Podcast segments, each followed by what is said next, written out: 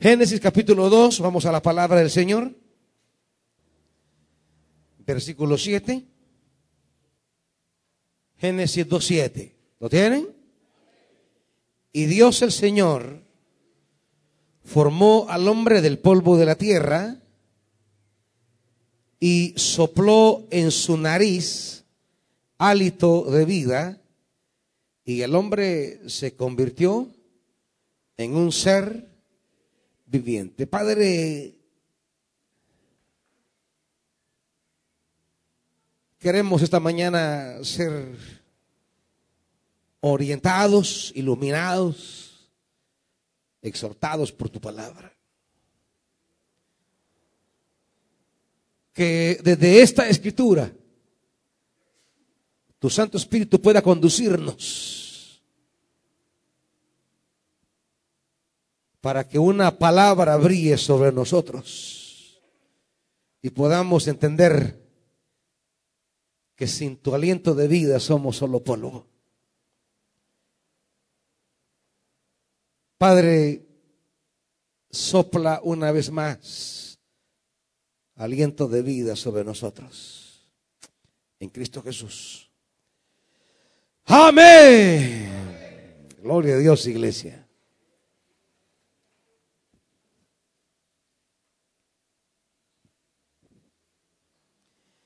En el libro de Génesis existen dos relatos de la creación.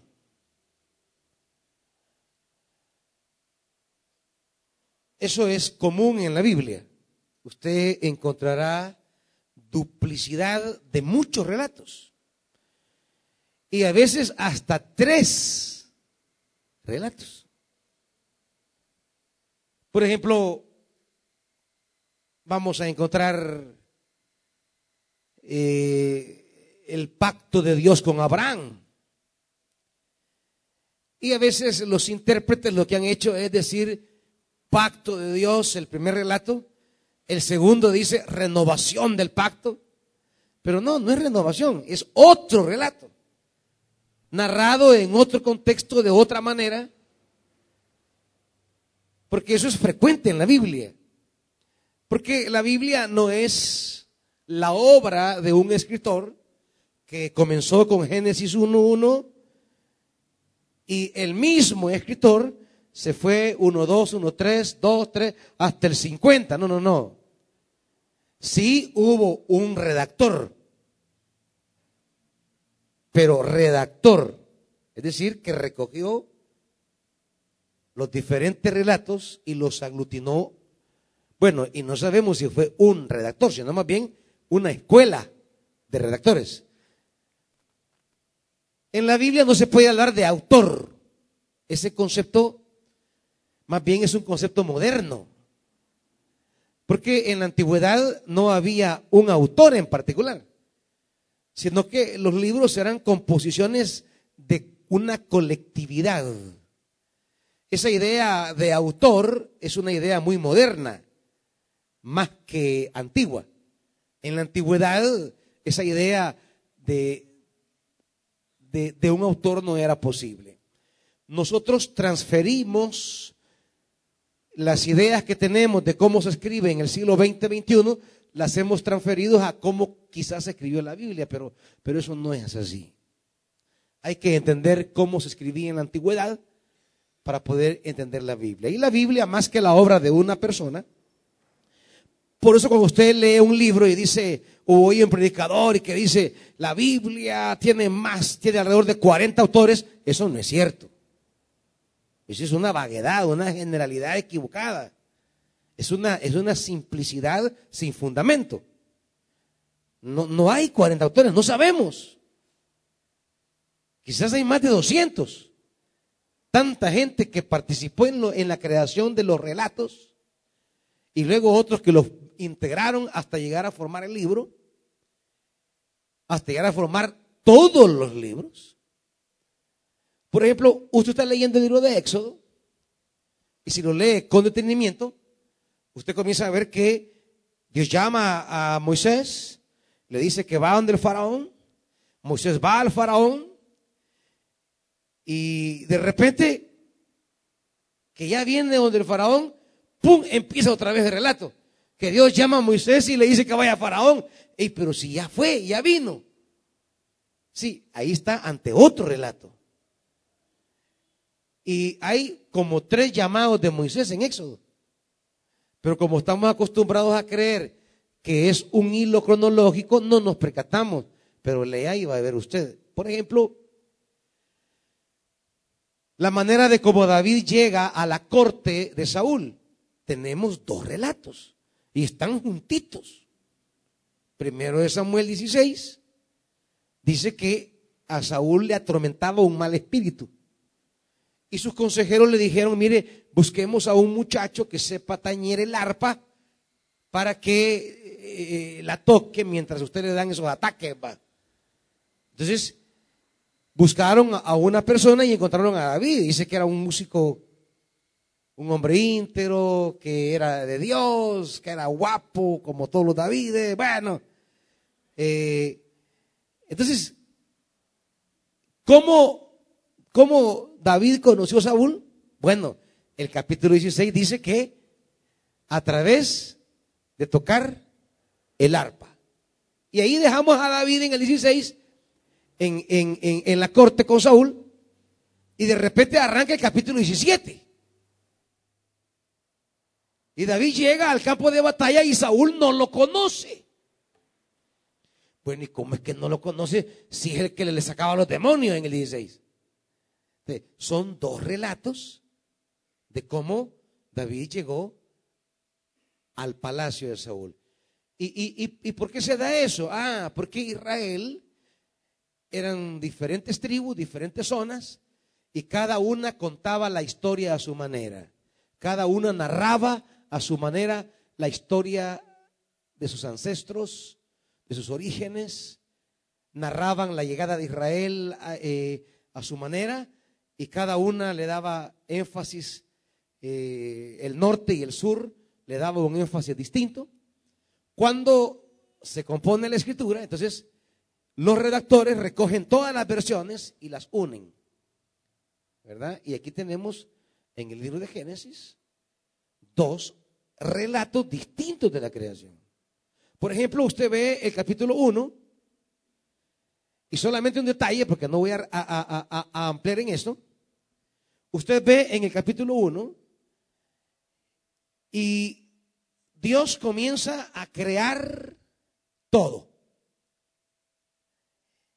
Y ahí se va a decir la luz, eh, la tierra, lo seco, eh, las lumbreras, la vegetación, los animales.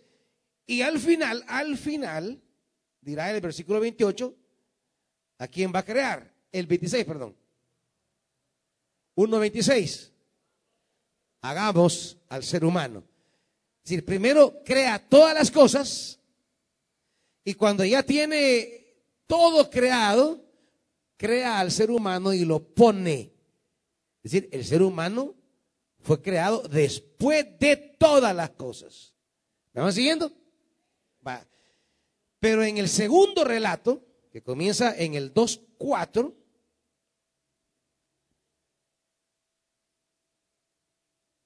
fíjese bien, cuando Dios, el Señor, hizo la, la tierra y los cielos, aún no había que arbusto del campo sobre la tierra, ni había brotado la hierba. No había nada de vegetación, no habían árboles. No llovía. Salía un ahí un rocío. Y llegamos al 7 que hemos leído. Lo primero que Dios va a crear en este en este segundo relato que es al hombre. Y después va a crear todo.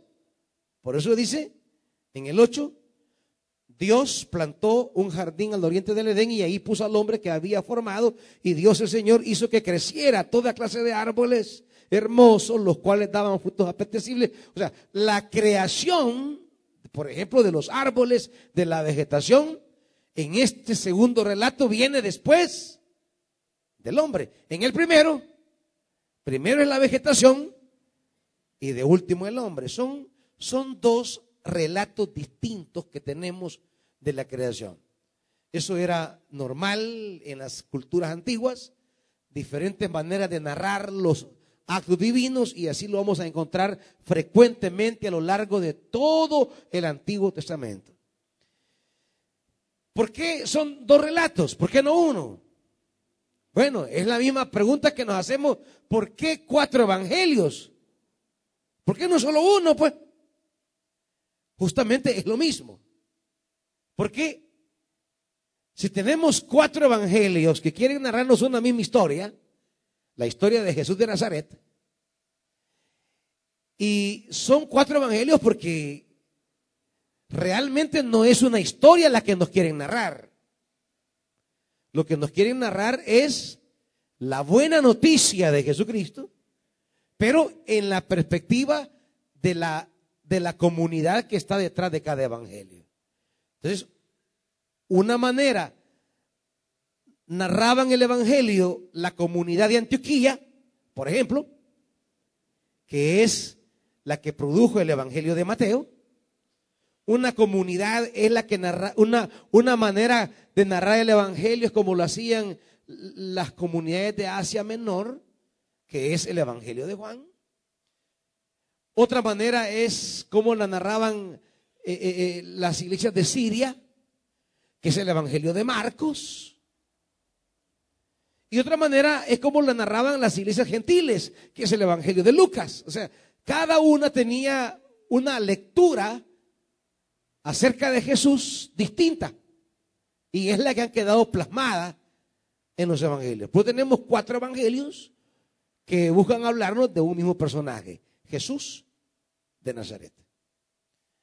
Entonces son más que historias, son teologías son la manera de cómo entiendo a Jesús. ¿Qué significa Jesús para mí?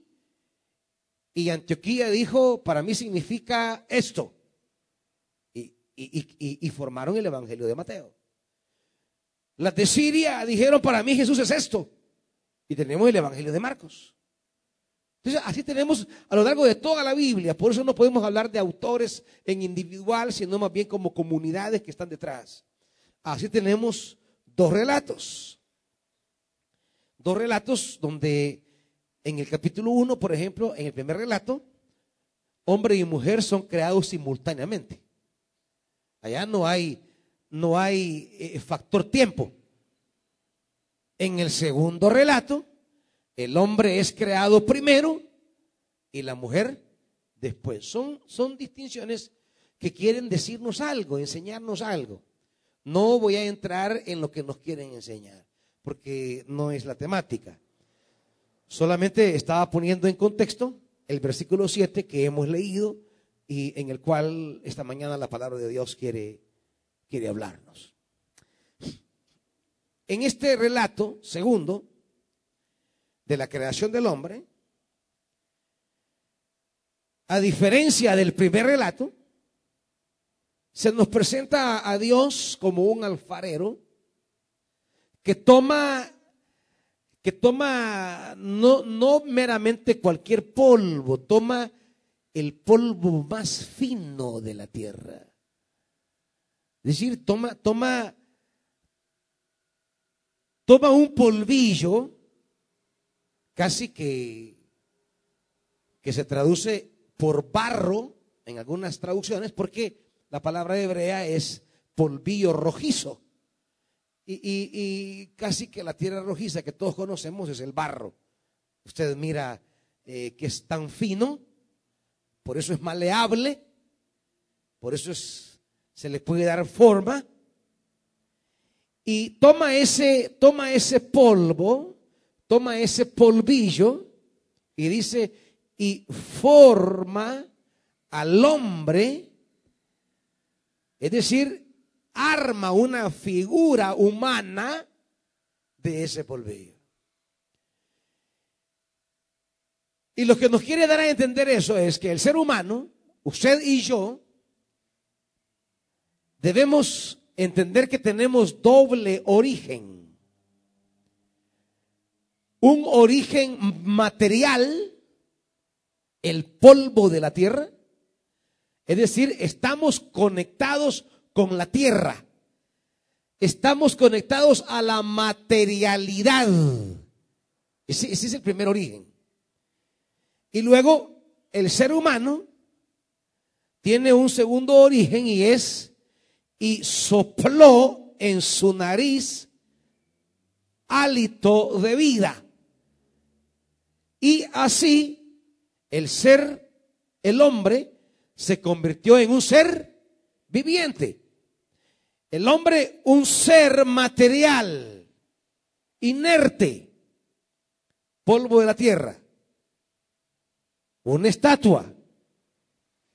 Parece hombre, parece ser humano, pero todavía no lo es.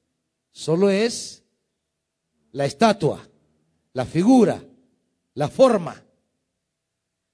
Porque para llegar a ser persona completa, le falta algo.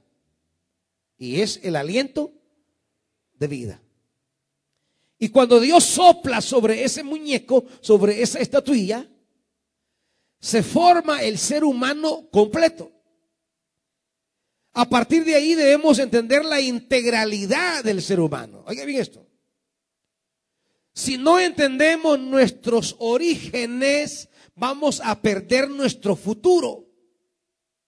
Por eso muchos se pierden en, la vida porque no entienden su origen. El hombre es de origen material y es de origen espiritual. ¿Estamos? Es una unidad. El ser humano es una unidad. Recordar esto conviene para muchos propósitos. ¿Qué es lo que la palabra quiere decirle en esta hora? Primero, recordar sus orígenes significa que no podemos desbalancearnos de lo material y de lo espiritual. Cuando no mantenemos el equilibrio entre lo material y lo espiritual, vamos a entrar en un caos, en un desorden. Y eso es lo que nos va a decir el capítulo 3.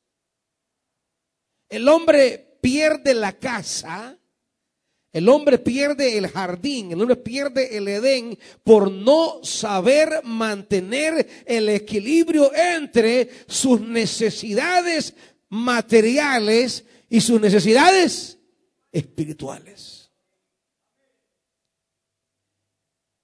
El, el, barco se hunde cuando usted se quiere dedicar solo a lo material y se olvida de alimentar su necesidad espiritual.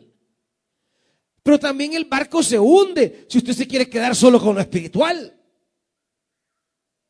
Pero cualquiera diría que con lo espiritual basta. No, hermanitos. Porque por más que ore y lea la Biblia, las tripas le van a chillar siempre. Y cuando esté el tripero ahí va que tenga hambre, usted no va a decir, voy a orar media hora, tal vez así me lleno. No, ¿y cómo pues? Usted lo dice, voy a hacer una vigilia para, para, que se me quite el hambre. No, ¿y cómo se le va a quitar el hambre? Si es un don de Dios. Porque su organismo es materia. Y necesita también materia.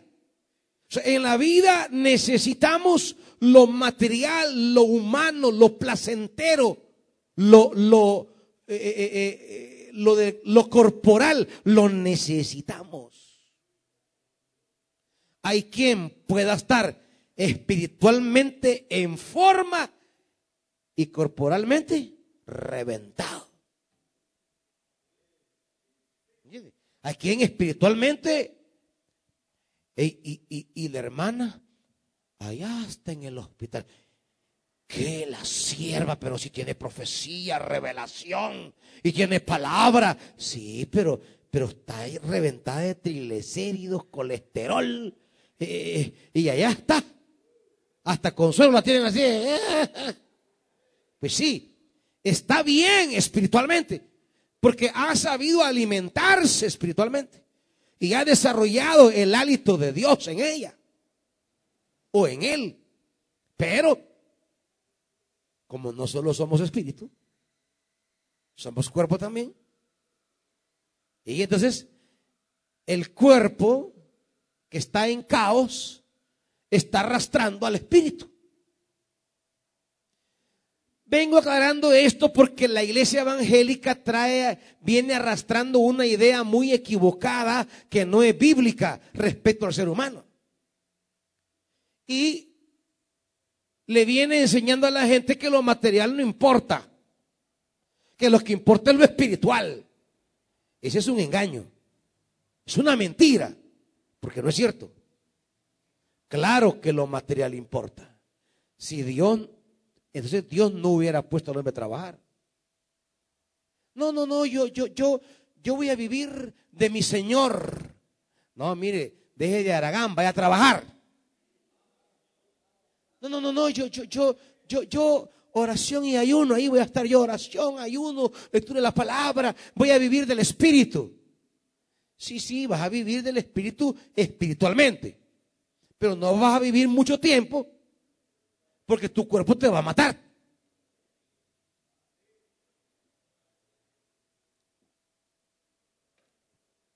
Lindas, lindos espiritualmente, pero deshechos corporalmente. Y entonces ahí andan, Señor, bájame los triglicéridos, bájame, deje de hartarse.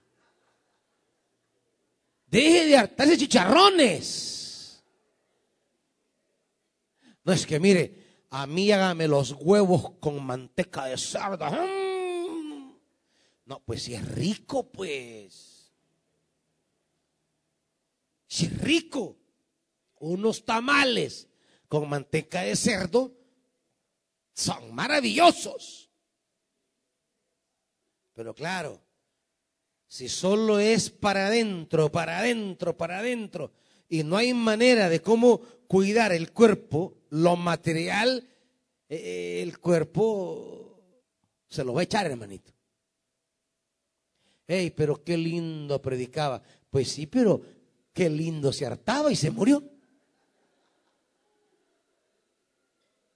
No, pero es que la hermana tenía profecía. Sí, amén, gloria a Dios tenía profecía y Dios la usaba. Pero el chacalé lo tenía lleno de gracia.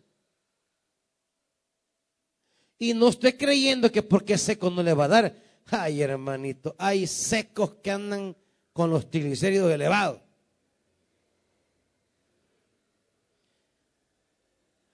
Hermanos, oren por mí porque me siento que me mareo. Es el enemigo, hermano, el enemigo. No, no es el diablo, hermanas. Son sus hortadas, hermanitos. O sea, no le eche culpa al diablo de lo que es su descuido material. Hermanos, oremos por un milagro porque el diablo ha hecho que me suba el azúcar. El diablo. Si a mediodía van con el litro de coca, ve.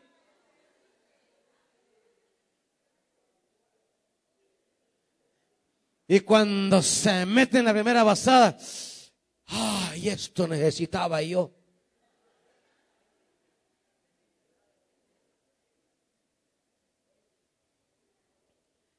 Ahí están bebiendo una tacita de café. Tacita. Y están agarrando azúcar. Una, dos, tres, cinco cucharadas para una tacita. O sea, ¿por qué mejor no beben eh, eh, eh, un agua azucarada? Pues al café sí le ponen azúcar y a la cerveza le ponen azúcar. ¿Ah?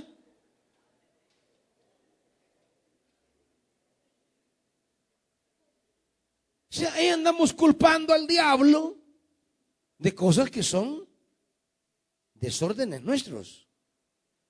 Porque creemos que lo material no importa. No, hermano, sí importa. E importa a tal grado que a muchos no los está matando lo espiritual, sino lo material. El cuidado. El cuerpo es regalo de Dios. El cuerpo no es del diablo. El cuerpo es regalo de Dios. Él lo hizo. Nuestro cuerpo no lo hizo el diablo. Nuestro cuerpo lo hizo el Señor con sus manos. Somos materia. Y hay que aprender a cuidar este templo. Porque es morada del Espíritu Santo. Tiene que cuidado, hermanito. Mire, usted puede ser un buen predicador. Pero si no se cuida, se va a morir rápido. Usted puede ser una buena sierva. Pero si no se cuida, va a colgar los tenis rápido. Se nos fue la amada profeta. Pues sí, sí, sí, sí. Si solo era para adentro.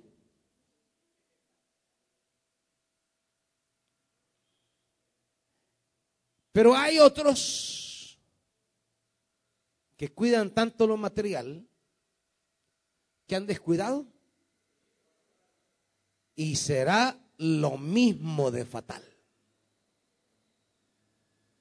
Hay quienes embebido en las urgencias de la vida dejan de alimentarse del aliento de vida. Es que mire, estoy hasta aquí, viera. Ah, ya no puedo ni leer la Biblia. Me cuesta orar, ir a la iglesia. Viera que no tengo tiempo. Estoy pero topado. Igual. Igual, lo espiritual te va a llevar a tomar decisiones equivocadas en la vida y vas a morir. ¿Qué es lo que Jesús le dijo? ¿Qué es lo que Dios le dijo al hombre? Hay un árbol por ahí del cual no vayas a comer, porque el día que de él comieres, ciertamente morirás. Y claro, el hombre lo hizo. El hombre prefirió lo material, prefirió la perspectiva humana de, de ser hombre, de ser persona, no quiso ser persona según el designio divino, buscó una alternativa distinta y murió. ¿En qué sentido murió? Bueno, se murieron tantas cosas que Dios les había entregado. Se murió su inocencia, se murió la comunión, se murió la paz con Dios, la comunión en el hogar, se desató la muerte entre sus hijos. Su mayor mató al menor. Se murió en la casa donde vivían, los echaron. El hombre ya no vivió para siempre. Sus días fueron cortados. Murió. Cuando vamos por la vida viviendo solo de lo, de lo, de lo, del aspecto humano, del aspecto material. Y cuando hablo del aspecto material estoy hablando de todo aquello que es meramente humano. Trabajo, sentimientos, estudios, amores, desamores. Cuando vamos por la vida encerrándonos solamente en la dimensión humana, olvidando la dimensión divina de mi persona, creyendo que puedo vivir solamente en la dimensión humana. No, ya me hallé mi hombre por ahí, estoy feliz, fíjese, ya no necesito ir a la iglesia. Ah. El marido es su Dios entonces.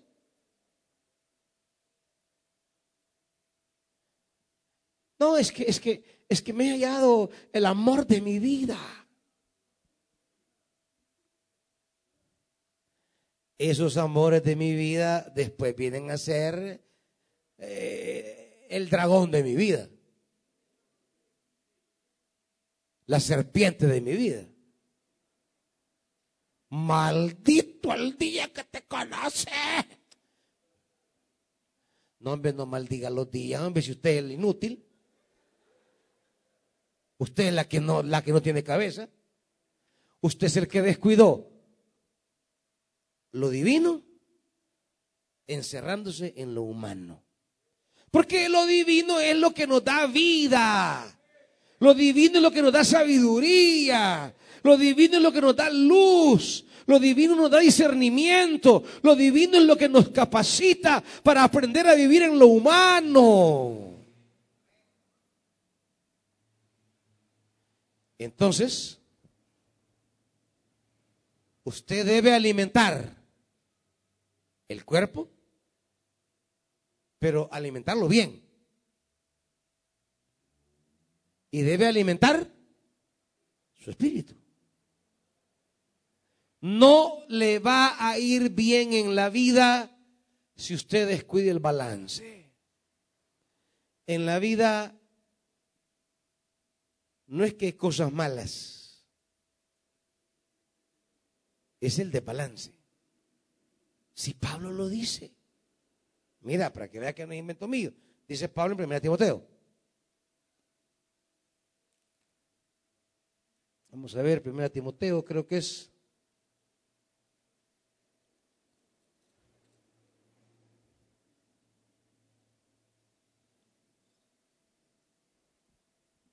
Dice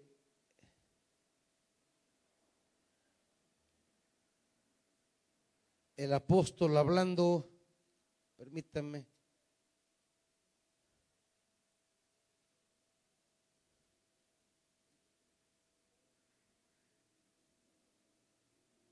Cuando hay algunos que se quieren abstener de comer y él dice, cuatro, cuatro, bárbaro. Gracias, hermanito. Porque dice, dice, dice, leámoslo desde el 4.1. El Espíritu dice claramente que en los últimos tiempos algunos abandonarán la fe para seguir inspiraciones engañosas y doctrinas diabólicas. Tales enseñanzas provienen de embusteros hipócritas que tienen la conciencia encallecida.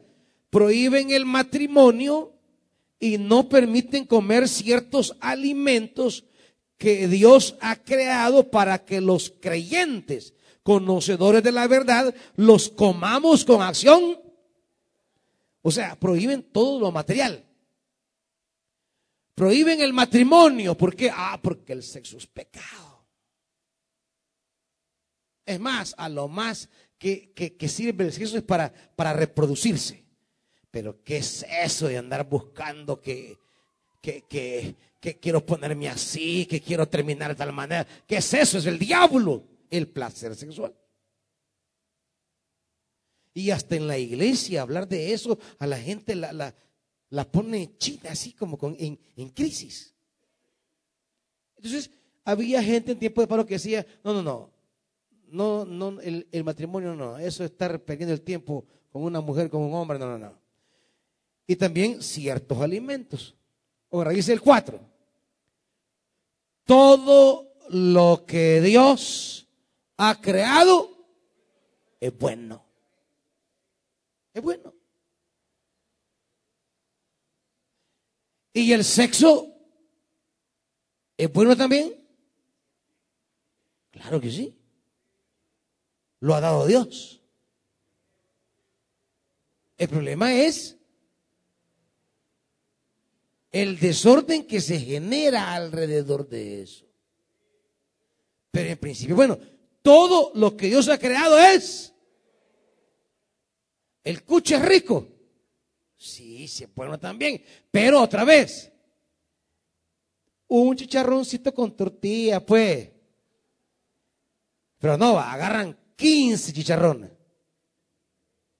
Hombre, uno o dos y allá el tiempo es rico.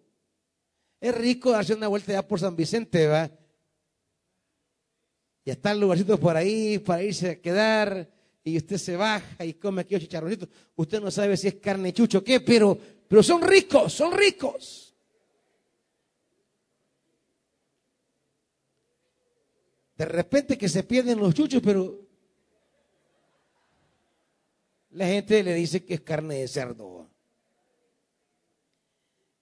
Todo es, todo, todo es bueno en su cantidad, en su frecuencia. Todo es bueno.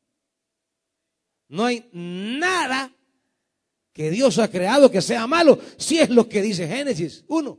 Y vio Dios todo lo que había creado y era bueno en gran manera. El cuzuco, riquísimo. El garrobo, mm. los consomé de garrobo, mm. para los que ya están para el tigre, ah. coman consomé de garrobo. Los que ya están ahí, en eh, eh, la esencia de garrobo, mm. Mire, con unas tortillitas y con una, no sé cómo se llaman, unas cosas que andan por ahí. Ve, todo es bueno y nada es despreciable, nada, nada. Si se recibe con acción de gracias, porque la palabra de Dios y la oración lo santifica. ¿Viste? No, que no hay que comer conejo porque animal con pezuña, que hay que. Hácelo y árteselo.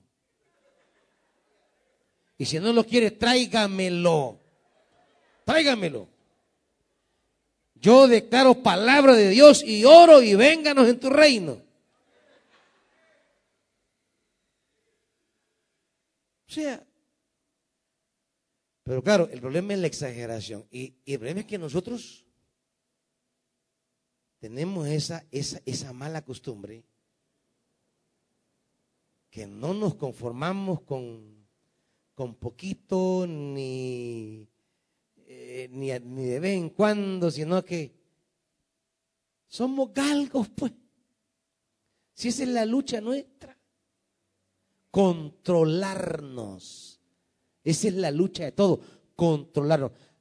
Ahora, como nuestros apetitos son esos apetitos en todos los campos humanos, para no descontrolarnos.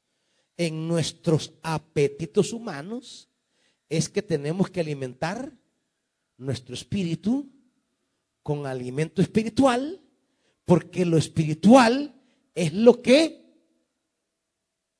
orienta, amarra, controla nuestros apetitos. O sea, el problema es que el ser humano se mueve en lo material, en lo humano, desligado de lo espiritual y convierte lo que Dios dio para bueno, lo hace malo. Lo que dio para disfrutar, lo hace un desorden. ¿Por qué? los apetitos nuestros así son. Entonces lo espiritual nos ayuda a controlar lo material.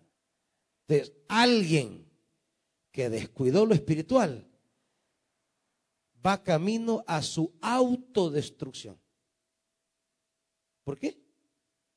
Porque lo humano nos lleva a nuestra autodestrucción. Usted comienza ya a ver la vida diferente, a ver su caminar diferente, usted comienza a olvidarse, si descuida lo espiritual, poco a poco va en un progreso de irse olvidando la raíz de su vida. Y cree y cree encontrar la raíz de su vida en lo material, en lo sentimental, en lo relacional, en lo humano, Usted cree que puede realizarse, ser feliz, estar completo en lo meramente humano. Y comienza a tomar decisiones que lo van a llevar al naufragio en la vida. Pero mientras usted se alimenta de Dios, come de Dios, clama por llenura del Espíritu, come palabra, oye palabra, sigue sirviendo, se mantiene en el ámbito de Dios, ese ámbito divino le ayuda a equilibrarse en la vida. Si el problema es el desequilibrio, hermanitos, es como el fiel de la vara tiene que estar así. Ahora, si comienza a pesar más lo material, pues se va a ir del lado. Si comienza a pesar más lo espiritual, se va también a ir del lado. Porque hay gente que, ¿y qué le pasó a la hermana? Ay, que como fíjese que ayunó 80 días. Ay, Señor, pero ¿y, y, qué esperan? Pues cómo no se va a morir. ¿Por qué? Porque Dios ha diseñado el cuerpo para eso. Es que como el Señor ayunó 40 días. O sea, es no entender el pasaje. Es no entender la simbología 40 en la Biblia. Es no entender la simbología que el evangelista quiere poner a Jesús en comparación con Israel en el desierto. Y que si bien en el desierto Israel fracasó porque fue tentado y quedó postrado, hoy Jesús también está en el desierto, que es el número 40, símbolo de prueba en la Biblia. Y Jesús como, como, como el nuevo Israel también está en el desierto y también está siendo tentado. Pero Jesús en la hora de la tentación, en la hora del desequilibrio, Él echa mano de la palabra de Dios para sostenerse. Lo que no hizo Israel en el desierto. Ahora, pero después de la tentación, Jesús se va para el banquete a comer, pues. Pues sí, sí que el cuerpo está diseñado para ciertas necesidades. Mire, yo en el seminario había un, un hermano, ya, ya, yo tenía en el seminario 20, 19, 20 años. Él ya era mayorcito, tenía como 35 años. Y resulta que eh, no se había casado. No se había casado. Y, y, de seguro, pues sí, le daban sus deseos. Y el conflicto moral que le metieron eh, de reprimir, de reprimir el deseo sexual. Entonces un día de repente eh, eh, en el internado de hombres andaba caminando ahí, casi chulón, en calzoncillo andaba hablando con las paredes, hablando con el techo, puro loco. Eso es la información al consejero, mire, hey, allá está aquel como, como que ha perdido los cinco sentidos. O sea, anda, anda disparado, se le ha bajado el dado. Y ya lo van a ver, va, y llega el consejero, hey, ¿qué te pasa? Y le queda así, no decía nada. Y comenzó a dar incoherencias. Entonces vinieron y se lo llevaron al médico. ¿Verdad? Le dieron uno sus medicinas, medio lo, equilibraron y le dijeron, este, ¿y usted qué edad tiene? 35 años. ¿Y está casado? No. ¿Y tiene novia? No. ¿Y tiene Ah, pues no, hombre, eso es, le digo. tener necesidad de mujer, le digo. ¿Por qué? Porque es una necesidad. Y todos le decían, hey, no, hombre, doctor, agárrense de la cosa, hombre. El hombre está loco. No, no, no. Esto es necesidad de mujer. Bueno, y ahí comenzaron a ver cómo le consiguieron algo ahí entre las servidoras del seminario, una hermanita que se quisiera casar, va. Bueno, le quiero decir, se casó el hombre. Hasta el día de hoy, cuerdo. Cuerdo. Nunca más le agarró la locura. ¿Por qué? Porque esa es una necesidad. Es una necesidad que tiene que ver con su plenitud humana. Así que ayúdenme a identificar a algunos locos o locas aquí para casarlos ya, hermanitos. que quizás no les agarre así, que piden la razón, pero quizás pueden andar solo bravas. Si usted conoce una amargada, las 24 horas, si conoce a un agrio de 24 horas, busquémosle esposo, esposa, ayúdenme ahí, díganme quiénes son y lo hacemos. ¿Tiene alguna aquí alguna que sepa que es amargada de 24 horas? Casémosla. Ahí está el hermano Mario, de padre no con el hermano eh, Alfredo. Amarremos ya esto, hermanito. Mire, no es broma. Cuerdo el hombre, cuerdo. Nunca más en su vida, hasta el día de hoy, yo lo conozco hasta hoy, jamás se desequilibró. Es que, es que, es que es una necesidad. Como comer, como beber, como dormir. El cuerpo está diseñado para funcionar de acuerdo a suplir ciertas necesidades. No, si yo estoy orando para que Dios, para que Dios eh, eh, eh, me quite el sueño. ¿Y para qué, hermanito? No sea loco, hombre. Ahí cuando la gente, cuando la gente está en la, en, la vigilia a las 2, 3 de la mañana y así. Porque hasta las 12, todo mundo, ajá, ya, después del regreso a las 2. Hermano, que no lo tome el diablo. No, hombre, si es que lo tome el diablo. Si es el cuerpo que así está diseñado por Dios, pues. Yo reprendo el espíritu del sueño. No, hombre, si que eso ese, ese es comportamiento natural de su cuerpo. Entonces, es normal que a las tres ya, ya esté cabeceando. Comienza a llamar a la gente, va. Claro, el problema es que algunos aquí en el culto lo hacen. Ese sí es un problema ya. Que comiencen a llamar a los demás aquí en el culto. Y ya llegue el ujier. ¿Qué quería, hermano? ¿Cuál bien parqueado? Aleluya. Entonces, el cuerpo está diseñado para ciertas necesidades y hay que dárselas. En la medida que tiene esas necesidades y suple sus necesidades, el cuerpo va a funcionar. Necesidades, no excesos. Y lo mismo en lo espiritual. El cuerpo espiritual. Tenemos un cuerpo espiritual, hermano. Y ese cuerpo espiritual necesita oración, palabra de Dios, Espíritu Santo, servicio.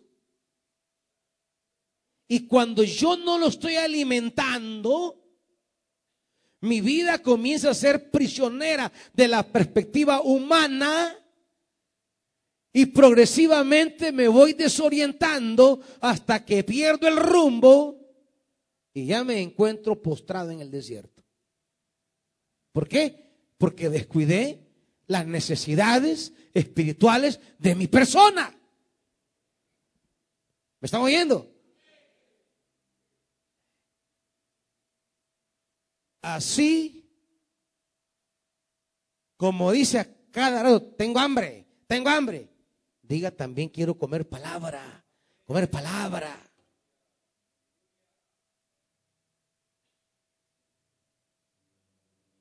Así como quiere estar haciendo otras cosas, también sirva al Señor. No desbalancee su humanidad.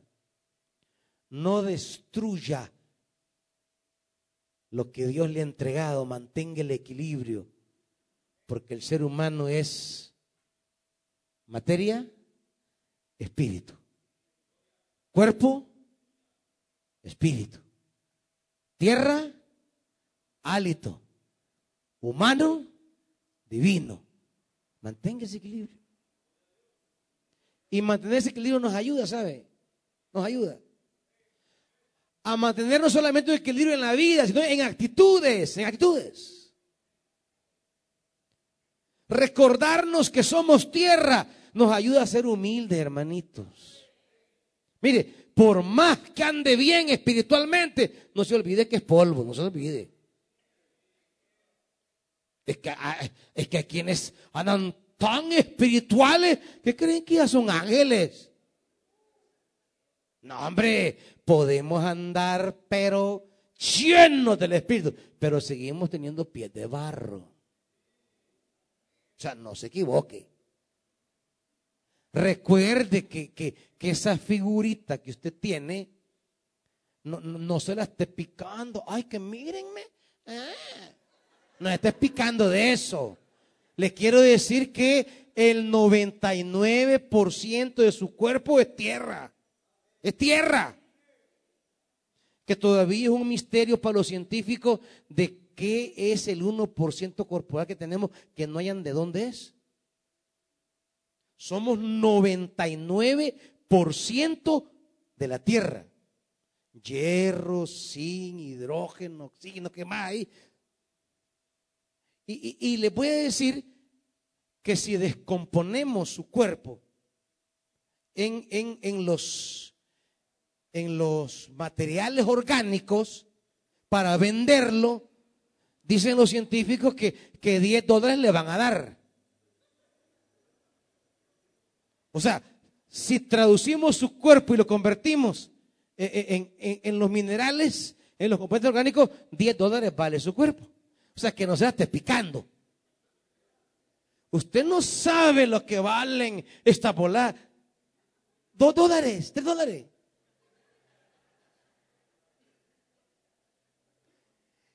Usted no sabe estas 38X, porque ya, pues sí, como se ve por letra, 38X, o sea que son 38Z.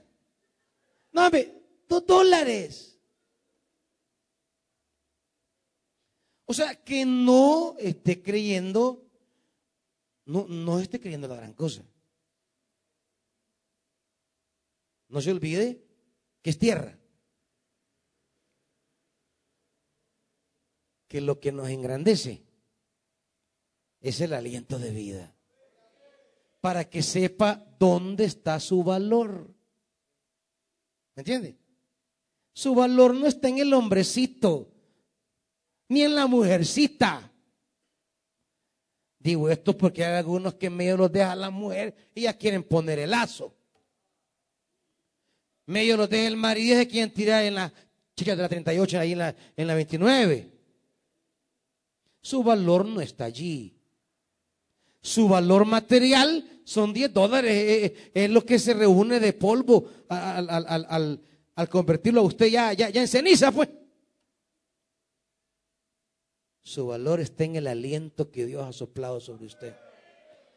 Si usted quiere seguir manteniendo su valor, dígale a Jesucristo, sopla tu aliento sobre mí, porque tu aliento es mi valor. Eso es lo que me hace trascendente, eterno. Hay que ser humildes. Hay que ser humildes. Porque al final todos hemos sido tomados del mismo material. No mire a su hermano con desprecio hoy. ¿Sabe que María, la hermana de Moisés, tuvo un gran problema? Era toda una sierva de Dios. Eso dice la profetisa María y, dirigía ahí a las, a las danzarinas, vengan mujeres, síganme, y ahí iba más. Es una sierva, profeta, pero un día le agarró el mal de ver mal a otra mujer. Porque, porque Moisés se había casado con una cusita, dice la Biblia. Y, y, y, la característica de la cusita y de todos los cusitas es que son negritos, es, su, cualidad, su tez negra. sea, una etíope, eso significa, Cus es etíope, Etiopía. Y, la María no quería la negrita. Como hay algunos aquí que desprecian a los demás. No, ves que esa, esa bien chiquita de llavero la vas a andar. Pues sí, a usted que le interesa, pues. Que como usted se va a casar, pues. ¿Y por qué te has buscado esa negra voz? Si esto es para mejorar la raza. Yo esperaba que me trajeras unos ojos verdes y una de pacunes me ha traído. Y así María comenzó a murmurar de la cosita, a despreciarla y a juzgar a Moisés. Y Dios la llamó. Y sabe, el castigo que le dio. Se burló de la piel negrita de la cosita. Y Dios le manda un castigo en su piel que la puso blanca. Chele. Eso dice el texto. Su piel blanca. Llena de lepra. Blanca. Ah, despreciada la negrita. No podemos por muy espiritual que se la lleve, usted no puede despreciar a nadie, hermanito. Si usted cree que ha crecido y es una sierva y anda volando, eh, vaya, está bien, gracias a Dios que ha crecido. Gracias a Dios que se alimenta. Pero su espiritualidad no se va a ver en su altanería, sino en su humildad. ¿O ustedes encuentran a Jesús en los evangelios que anda presumiendo que, que con el Padre se llevan de maravillas? ¿No? Para nada.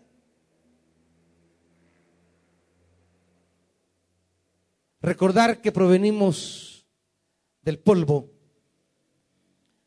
nos hace humildes. Y recordar que solo el aliento de vida de Jesús dignifica nuestra vida, nos hace que nunca nos apartemos de la palabra ni del Espíritu. Por más envuelto que esté en proyectos, jamás se deje absorber por lo humano. Jamás entre en el ¿cómo se llama? En en el torbellino que lo absorba en su totalidad el torbellino de su humanidad, descuidando lo espiritual. Porque eso lo va a llevar a la destrucción. Lo espiritual y lo material. Cuide sus relaciones, cuide su alimentación, cuide las cosas eh, de su vida, pero cuide la oración, cuide el espíritu, cuide la palabra, cuide el servicio.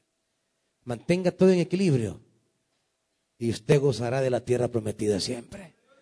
Si no, la va a perder. Póngase de pie, hermanito.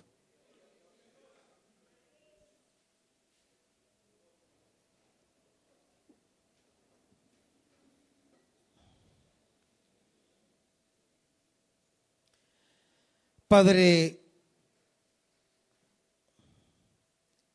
dice tu palabra que un día Ezequiel fue llamado a un valle de huesos secos.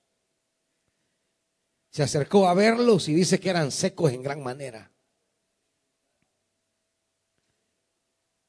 Y dice que comenzó a profetizar sobre esos huesos. Y comenzaron a crearse tendones, carne, piel,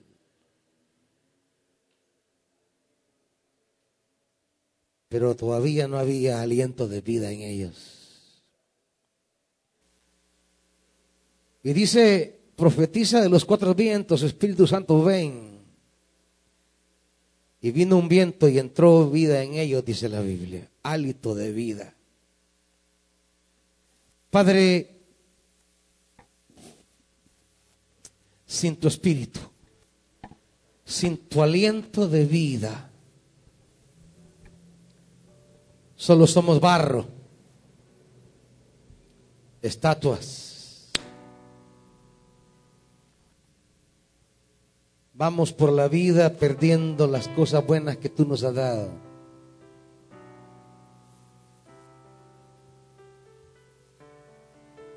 Pero con tu aliento de vida, todo lo humano es dirigido a tus propósitos. Padre, si hay alguna hermana de un hermano en esta hora que lo humano lo está absorbiendo tanto, que está descuidando lo divino, quiero pedirte en el nombre de Jesús que lo asistas, que la asistas, que le ayudes a mantener el equilibrio de la tierra y del aliento divino. Que así como cuida ciertas relaciones, ciertas labores, ciertos estudios, también cuide su servicio, su oración, la palabra, el espíritu.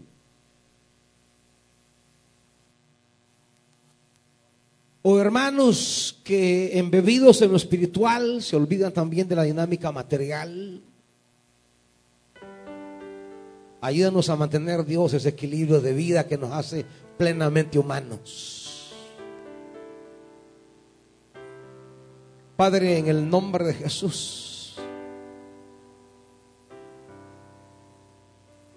ayúdanos a guardar este equilibrio. Si esta mañana alguien ha descuidado el aliento de vida, y digo eso porque es lo que más descuidamos. Si alguien descuidó un día el aliento de vida y hoy quiere comenzar de nuevo con el pie derecho del soplo de Dios puede venir al frente, vamos a orar por usted. Si alguien quiere entregarle su vida al Señor o reconciliarse, adelante hermanito, venga. Dice la Biblia que Jesús se paró en medio de ellos y sopló y les dijo, reciban el Espíritu Santo. El soplo del aliento de vida.